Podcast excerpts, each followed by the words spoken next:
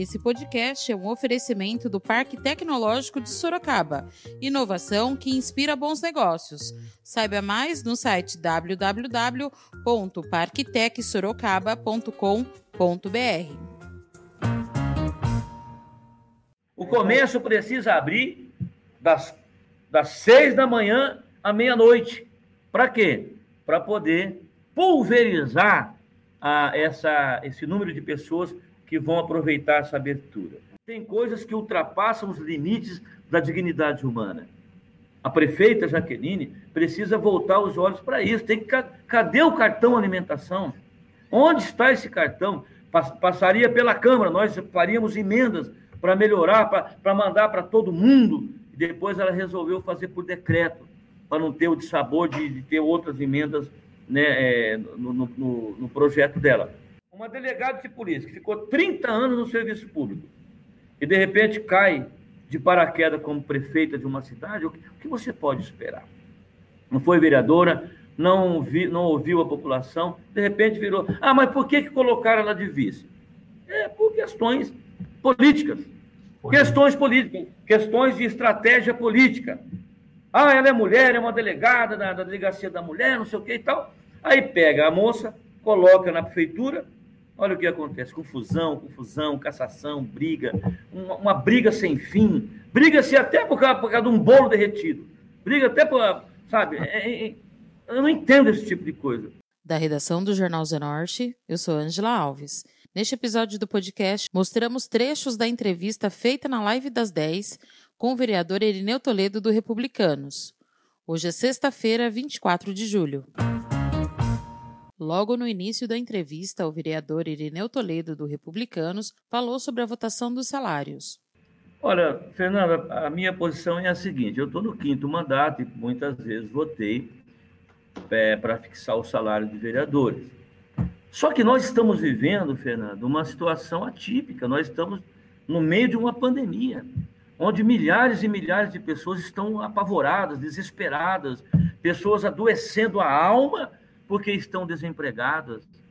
E aí nós, políticos, com uma canetada, fixamos um salário de R$ 11.800 para os vereadores, fora toda a estrutura que a Câmara nos oferece. Então, o, Fernando, nós, do Republicanos, pelo menos por hora, você sabe que a política, ela muda muito, né? Pessoa tem, tem pessoas que falam uma coisa sentado, quando levanta, mudou de pensamento, que não é o meu caso. Mas nós temos aqui no, no nós somos um, um, um partido republicano, e o republicanismo certamente tem espaço aqui, senão não haveria razão de se chamar republicano. Mas nós, da, da bancada do Republicanos, já resolvemos que vamos votar não a fixação desse salário absurdo, tanto o salário dos vereadores quanto o salário da prefeita. Porque a legislação ela manda fixar o salário do vereador, que pode ir até 75% do salário dos deputados estaduais. Entretanto, eu entendo que nessa situação, um salário de R$ 7.500 é um salário muito abençoado para quem vai assumir a próxima legislatura. Eu acho um salário excelente, Fernando. Você sabe que batalhar quem trabalha aqui fora trabalha muito, mas na hora de receber, recebe pouco. Não é fácil ganhar 7, 10, 20, 30, 40 mil reais. Trabalhar quatro horas e ganhar 30. É claro que a maioria dos, do, dos funcionários públicos ganham salários baixos, mas tem uma parcela do funcionalismo público que ganham salários exorbitantes. E é esse tipo de coisa que nós temos que aproveitar agora para fazer uma correção. Temos que fixar o salário da prefeita nos moldes em que a justiça determinou, que é lá em 2008. Prefeita 15 mil e vereador 7.300 e pouco. Essa é a minha opinião. Passei isso para a minha bancada como líder da bancada, eu sou líder da bancada, Fernando. Eu não mando em ninguém. Eu não mando em ninguém. Então, por hora, estamos fechados com, com essa decisão. O vereador falou sobre a situação dos comerciantes nesta pandemia, que foram liberados a abrir por apenas quatro horas. Fernando, os comerciantes estão quebrados, estão no fundo do poço. Por quê? Porque o comerciante, ele produz alguma coisa, ele precisa vender para ganhar. E nós vivemos o? No, no, no, no, capitalismo. É necessário que o, que o comerciante tenha lucro, que o empresário tenha lucro. Agora, nós entendemos também que é preciso tomar cuidado com essa pandemia. Ela mata. É o inimigo invisível que mata. E que, infelizmente, essa pandemia, esse vírus, esse coronavírus, ele veio assim como um jugo desigual com, conosco, né? Por quê? Porque ele é invisível, ele mata e ainda não tem tratamento eficaz.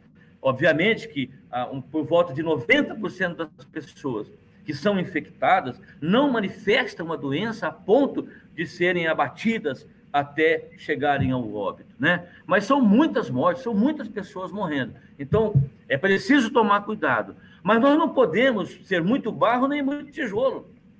Nós temos que caminhar com os dois pés, você não pode caminhar com um pé só. Nós temos que tomar cuidado com a pandemia, mas, acima de tudo, temos que tomar cuidado também com a economia das pessoas. Ah, mas é isso assim, tem que ficar em casa, claro. Uma pessoa, eu, por exemplo, eu sou vereador, meu salário já caiu no banco, já está lá no banco. Meu salário já está lá. 12, 11 mil por retado já está lá no banco desconto, os descontos e tudo, já caiu no banco. Para mim, muda nada ficar tudo fechado. Tem o salário. Funcionário público tem salário. A prefeita tem salário. Os advogados da, da, da, da prefeitura trabalham quatro horas, ganham 30 mil por mês. Né? Os eu sou aposentado do INSS também. A minha aposentadoria caiu direitinho, não tem, não tem problema com isso. Mas e as pessoas que produzem? E as pessoas que trabalham, que precisa vender, que precisa comprar, precisa fazer girar a economia, como é que elas vão fazer? Aí libera com quatro horas. Quem tem que correr no mercado para comprar alguma coisa, nessas quatro horas vai fazer o quê? Tumulto. Então o comércio tinha que abrir das seis da manhã à meia-noite. Por quê? Para que as pessoas não se tumultuem ali na hora de, de buscarem nas suas necessidades no mercado, né? Então, Fernando, eu acho que a prefeita, infelizmente, infelizmente, não tenho nada contra a pessoa de Sua Excelência a prefeita. Absolutamente nada. Uma delegada de polícia que serviu durante tantos anos aí ao Estado. Mas não entende nada de administração. Não entende nada, fica lá ouvindo vozes. Um fala uma coisa, outro fala outra. Isso é simples. Temos que tomar o cuidado. Hoje eu estou aqui sem a minha máscara. É claro que eu estou sem máscara, porque eu estou aqui numa sala fechada, né? E não há necessidade de eu usar máscara. Não vou pegar vírus de quem aqui, né? Eu tenho a minha máscara aqui. Agora, se nós tomarmos os devidos cuidados, nós podemos é, praticar o Covid-19, né? Que é a, a, a ação de, de, combate ao vírus, do, ao coronavírus, né? Que é, nós podemos combater o coronavírus, né? Observando os protocolos necessários, buscando a orientação médica sem dúvida nenhuma, mas sem quebrar o comércio. Porque aí o Estado tem que manter a, a população, e você vai ver o ano que vem, quando vier os frutos da plantação mal feita que está sendo feito agora. Porque a semente, ela, você planta uma semente hoje, ela demora tempos para dar o seu fruto, o seu devido fruto. Então hoje está parada a produção, está parado tudo. Quem tem um pouquinho de dinheiro, você vê, os mercados estão vendendo mais. Por quê? Porque ainda tem, o, o, os aposentados estão recebendo seus, os seus vencimentos em dia. O funcionalismo ainda está recebendo o pagamento em dia. Mas vai chegar uma hora, Fernando, que a atitude de hoje vai refletir de maneira negativa na vida das pessoas, muito mais do que está acontecendo agora. O vereador respondeu ao questionamento de um leitor, que falou da falta de fraldas e medicamentos na UBS do Carandá. O nosso posicionamento, Tiago, é que a prefeita Jaqueline ela volte os olhos também para as necessidades do povo, sobretudo o povo mais carente. O Covid-19, que é esta ação de combate ao coronavírus, deve continuar. Deve continuar porque o vírus é perigoso, é um inimigo invisível, é um inimigo horrível que a gente não vê, enfim, mas a prefeita precisa voltar a olhar de maneira forte para as pessoas mais carentes. Não é possível faltar remédio, não é possível faltar fralda e, sobretudo, para a, a população mais carente. Então, Tiago, o que nos resta fazer é reclamar, é gritar, é abrir a boca, bater bumbo, cornetear, até que a prefeita entenda que ela precisa governar para a cidade toda. E tudo é uma questão gerencial, Fernando. Alguém mais experiente na parte administrativa, com certeza não deixaria isso estar acontecendo. Irineu Toledo falou também sobre os problemas com o cartão merenda. Oh, lamentável. É, é, é, é, estado de calamidade pública. Isso é vergonhoso, sabe? Isso, ô, ô Fernando, eu, eu, eu, tenho, eu tenho, eu aprendi, tá? Falar isso. Eu não inventei isso, né? É, tem coisas que ultrapassam os limites da dignidade humana. A prefeita Jaqueline precisa voltar os olhos para isso. Tem que, cadê o cartão alimentação? Onde está esse cartão? Passaria pela Câmara, nós faríamos emendas para melhorar, para mandar para todo mundo. Depois ela resolveu fazer por decreto, para não ter o dissabor de, de ter outras emendas né, é, no, no, no, projeto dela. Mas agora o que, que nós vamos fazer?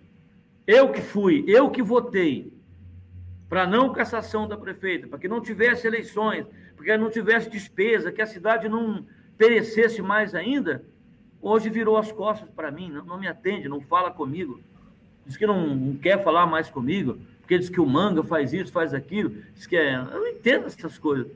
Olha, eu acho que o governante, ele não pode governar para um grupo. Esse é o problema. Eu não tenho nada contra a doutora Jaqueline, absolutamente nada. Mas, ó, veja só, uma delegada de polícia que ficou 30 anos no serviço público e, de repente, cai de paraquedas como prefeita de uma cidade, o que, você pode esperar? Não foi vereadora, não, vi, não ouviu a população, de repente virou. Ah, mas por que, que colocaram ela de vice? É por questões políticas. Questões políticas, questões de estratégia política. Ah, ela é mulher, é uma delegada da, da delegacia da mulher, não sei o que e tal. Aí pega a moça, coloca na prefeitura, olha o que acontece: confusão, confusão, cassação, briga, uma, uma briga sem fim. Briga-se até por causa, por causa de um bolo derretido. Briga até por, sabe? É, é, é, eu não entendo esse tipo de coisa. O vereador falou sobre as discussões com alguns professores e sobre a retirada do ensino do SESI. Não, não tem um projeto. Não tem um projeto. Você veja, nós, nós conseguimos implantar o ensino do SESI. Aí entrou a Jaqueline, se uniu com o PT, se uniu com a Iara, com o pessoal. E porque o SESI não faz parte do funcionalismo, tiraram o ensino do SESI. Ah, mas é muito caro. Não é caro, educação nunca é caro. E os valores que são destinados para a educação, Fernando, não pode ser podem ser gastos em outro lugar tem que gastar com a educação.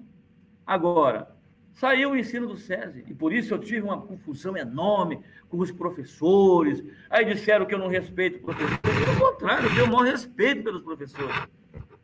Eu tive uma discussão, obviamente, com uma, uma linha de professores que a maioria está ligada a sindicato, não é? A maioria, estou dizendo, a maioria da aula, vai lá, ganha pouco, mas aquela minoria que ganha muito e que já nem aula dá mais, é que fica aí querendo tirar o ensino. Os professores, uma boa parcela dos professores, gostaram do sistema do SESI. Só que ele é mais difícil, ele é mais complicado, requer uma estrutura melhor. Mas se nós não começamos, nunca vai ter um ensino de qualidade no Brasil. E eu tive um problema seríssimo com os professores. Aqui aproveito a oportunidade para dizer que eu não tenho nada contra o professor, não e nem contra o funcionário público. Eu tenho contra de gente que diz que é professor e não é, vive só fazendo política, só vive encostado em sindicato. Eu é, é, reclamo de servidor público que diz que é servidor público, mas não é, entendeu? Esse é o problema. Irineu falou sobre a questão das creches, que terão seu repasse diminuído pela prefeitura, e criticou mais uma vez o PT. A questão das creches é fácil de entender. A cidade precisa de muita creche, muita creche. Ah, mas tem mãe que não trabalha. Não tem problema, a creche é para criança, não é para mãe. A, a mãe tem, a, a criança tem direito à creche. O Estado não consegue corresponder aos anseios das mães. O que foi feito no ano passado, na, na, na época do crisma? Criamos não comeu apoio, não foi eu que criei, foi a prefeitura. O compartilhamento das creches. Mais de mil vagas foram criadas. Olha que beleza. E a meta era 5 mil. Mas aí o PT, ó, ó, o PT, o PSOL, não, não, não, não, somos contra compartilhamento, tem que fazer concurso público, tem que não sei o quê, concurso, concurso, concurso. Hoje, ele tem que tomar cuidado. Quando ele vai falar com alguém, ele tem que saber quem é quem na ordem do pão. Porque se você critica alguma coisa, ah, porque você é um homofóbico, você é um fundamentalista islâmico, e, vai, e assim vai, né? Porque a esquerda criou esse tipo de. Então a esquerda, ela quer o quê? Viver do Estado. Ela quer pendurar no Estado. Você pode ver que esses grandes políticos aí, principalmente aqui em Sorocaba, sai candidato a vereador, não se elege, aí vai para o Estado, vai não sei onde. Aí não vai, vai para lá, vai para cá. E vai sempre, né? Você entendeu, né? Então, o que aconteceu? Quando a, a, a prefeita Jaqueline Coutinho assumiu a prefeitura, ela logo já se uniu com o PT. Já nomeou lá o Sorans, já nomeou lá o, o Ismael, que é o marido da Yara, né? O Ismael está nomeado, ele é médico, é de carreira, mas ele está nomeado na prefeitura, em outro cargo agora. Então, o que, que acontece? Aí anulou a oposição. Anulou. E o que, que agora quer, vai acontecer? Vai faltar dinheiro para cumprir com os compromissos. O que, que ela vai fazer? Vai cortar das creches. Vai cortar. Se vai cortar a verba das creches, porque a, a, as escolas recebem dinheiro do Fundeb, a maior parte do, do percentual que cada criança, é, do dinheiro que paga para cada criança na creche compartilhada, ela vem do Fundeb, é do governo federal, não é da cidade. Tem uma parte, mas não tudo. Então o que eles vão fazer? Ah, vamos cortar. Aí corta a creche. Aí corta a creche. Por que, que não corta as obras do SAI? O SAI está fazendo um prédio ali, cavalar. Está fazendo um prédio nababesco ali, ali na, na, na Camilo Júlio, que chama ali. Eu preciso saber por que, que o SAI tem que construir um prédio daquele tamanho. Por que, que não pega esse dinheiro e não investe naquilo que está faltando? Não, mas sabe o que vai fazer? Vai cortar das empresas compartilhadas. Empresa. Ah, mas você sabe qual que é o problema, Fernando? Não sei se você tem tempo. Eu sou de é. poucas palavras, mas é que as coisas vão aparecendo aqui e eu preciso explicar. O que, que acontece com a esquerda. O compartilhamento é a melhor coisa que tem, porque é uma empresa privada que não pode ficar fazendo esborne com dinheiro público. O dinheiro é dela, se ela não, se ela não fizer direitinho, ela quebra. Entende ou não? Aí o que, acontece? Por que a esquerda gosta de serviço público? Porque o serviço público não quebra. E se quebrar, eles cortam o contrato. Manda a gente embora. Funcionário público não pode. É concursado, é então, o que, que acontece? A empresa compartilhada, ela traz uma agilidade na prestação do serviço que traz benefício para a população. Mas olha só, olha só, a primeira coisa que um esquerdista fala quando você fala em compartilhar algum serviço público, elas querem roubar. Ah, não, não, não, vocês querem roubar. Não, mas não precisa roubar. Não, não, não, não, não, não vocês querem roubar. Vocês estão querendo compartilhar para roubar. Sabe por quê? Porque para essa gente, nem tudo é puro e nem tudo é impuro. Sabe? Eles são, se colocam como puros depois de terem criado, protagonizado este escândalo sem precedentes, que o, o, o universo ficou sabendo. Foi o maior, você sabe disso, foi o maior escândalo de corrupção da humanidade, do planeta. E agora estão pousando. Aí, como essa gente é acostumado a viver do dinheiro público, de comer o pão do o pão alheio, então o que acontece? Todo mundo é igual. Não, nós somos bons. Eu me lembro do PT, Fernando, no meu primeiro mandato. A gente tinha medo de pegar um palito de dente a mais. Lá no café da Câmara, se pe... pegar um palitinho só, se você pegasse dois, oh, tá, roubando aí! Olha aí, você vai roubar o palito! Mas depois os anos foram passando e a gente foi vendo como que a banda toca. Então, o compartilhamento, Fernando, ele não foi criado para roubar. Quem roubar vai para cadeia. Está lá o exemplo da Santa Casa, do Facia Bem. Quem diria que um dia um cidadão como o Facia Bem fosse passar pelo ridículo de ir para a prisão? Mas vai. O Lula foi preso. A maioria, a cúpula do PT, tudo na cadeia. Então agora eles acham todo mundo vai roubar. Todo mundo. Não pode ter um erro. Qualquer errinho, galera, você estava roubando. Isso aí é roubar. Não, foi um erro, houve um erro. Não, não, não, não, não. É... Então é um inferno viver com essa gente. Ou conviver com essa gente. Entende? Então o que, que eles querem fazer agora? Acabar com as creches compartilhadas. Colocar as mães em polvorosa, gritando nos quatro cantos das queremos creche, queremos creche. Aí tem que fazer concurso. Não pode mais fazer concurso agora. Sorocaba está no limite prudencial. O vereador voltou a falar da merenda escolar e criticou a prefeita Jaqueline Coutinho. A empresa de merenda tá aí, tá parada. Já mandou todo mundo embora, já esculhambou com a empresa toda. Poderia estar tá fazendo a merenda. Poderia estar tá fazendo a merenda. Poderia estar tá fazendo. Ah, mas tem pai que não pode buscar. Não tem problema. Eu não levo o filho na escola? O pai não leva o filho na escola? Ué, vai buscar a merenda. Vai, pega lá a merendinha, leva para casa. Ajuda, Fernando. Para quem não tem, para quem está passando pelo fundo do poço, pelo vale da sombra da morte, esses, qualquer coisa que vier, é, é, serve como tábua de salvação. Isso só não tem essa visão, Fernando? Imagina uma pessoa que vive 30 anos sentada num gabinete de delegado, o dia inteiro lá. É, aqui, acolá, bebê, bebê. Já foi numa delegacia, não quero falar mal de ninguém aqui, não, confirme nada, mas eu já fui atendido em delegacia. Eu já fui. É uma beleza o atendimento, né? Uma beleza, né? Delegado, é, sorridente, né? Aí você pega uma delegada de 30 anos só sentada lá na. Só ali, vai de lá, caneta, não sei o quê, manda prender, manda soltar. Aí bota para governar. Acabou. Muito boa delegada. Não tenho nada contra a doutora Jaqueline. Imagina, não tenho. Contra ninguém eu tenho. Compreende?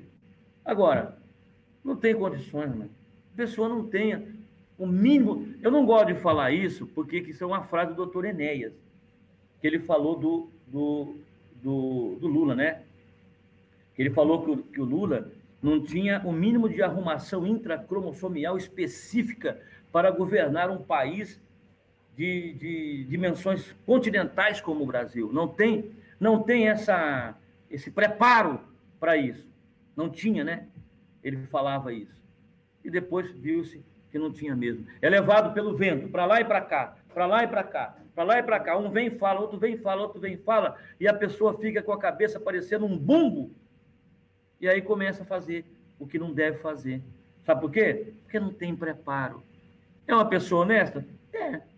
Posso falar nada dela. Teve um probleminha agora aí, né? É aquele probleminha lá do funcionário. Né? Ainda está na justiça, daqui a pouco, não sei. Eu não sou juiz para julgar ninguém. Uma pessoa honesta, não tenho nada contra. Mas não tem preparo para administrar uma cidade, uma sede é, administrativa de região metropolitana. É uma cidade de 700 e tantos mil habitantes, embora o IBGE fale que não, que, seja, que é menos, mas é uma sede de região metropolitana, que, que, que tenha o dever de dar exemplo administrativo para mais de quase 30 cidades no entorno da nossa terra rasgada, né? A nossa Sorocaba. É então, Fernando, só é você, só para você ter uma ideia aqui, ó, essa é a foto da merenda de Peró. Oi. Essa foi na sexta Armitex bonitinho feito. Imagina, então... imagina que você vai, você leva isso lá na casa de uma pessoa que está passando fome. Ó, a gente tira o nosso exemplo. Quando a gente está viajando, está andando da, da, daquela fome danada, eu tenho um filho que eu às vezes viajo com ele, e ele, quando vê um Amitex, ele, ele, come até arroz puro e acha gostoso. Quando ele não está com fome, pode dar um melhor. Ah, não estou com fome hoje não. Mas o que, que ocorre? Ocorre que a maioria que defende essa história de fechar creche, de ficar atrasando o, o cartão alimentação, é porque todo mês dá o salário lá, rapaz. Todo mês o meu já caiu. Eu, eu não tenho vergonha de dizer, não, já caiu. É verdade. O meu salário de aposentadoria caiu dia 6. E o pagamento caiu. Caiu agora, no, no dia 15 do, do recesso. Aí eu vou reclamar do quê? Agora, o empresário está quebrado. Eu atendi uma pessoa, Fernando. O marido está desempregado, ela está desempregada. Ela não sabe o que ela vai fazer. Por fim, Irineu falou sobre uma lei de sua autoria que proíbe os rodeios na cidade. É ameaça. Sabe por quê? Porque ainda temos que mudar muito com relação à proteção dos animais. Mas os rodeios, tem cidades aí que, que ainda tem, né? Barretos, por exemplo, é a tradição. O rodeio maltrata muito o animal. Então, Sorocaba não tem. Quebramos a espora dos rodeios aqui em Sorocaba.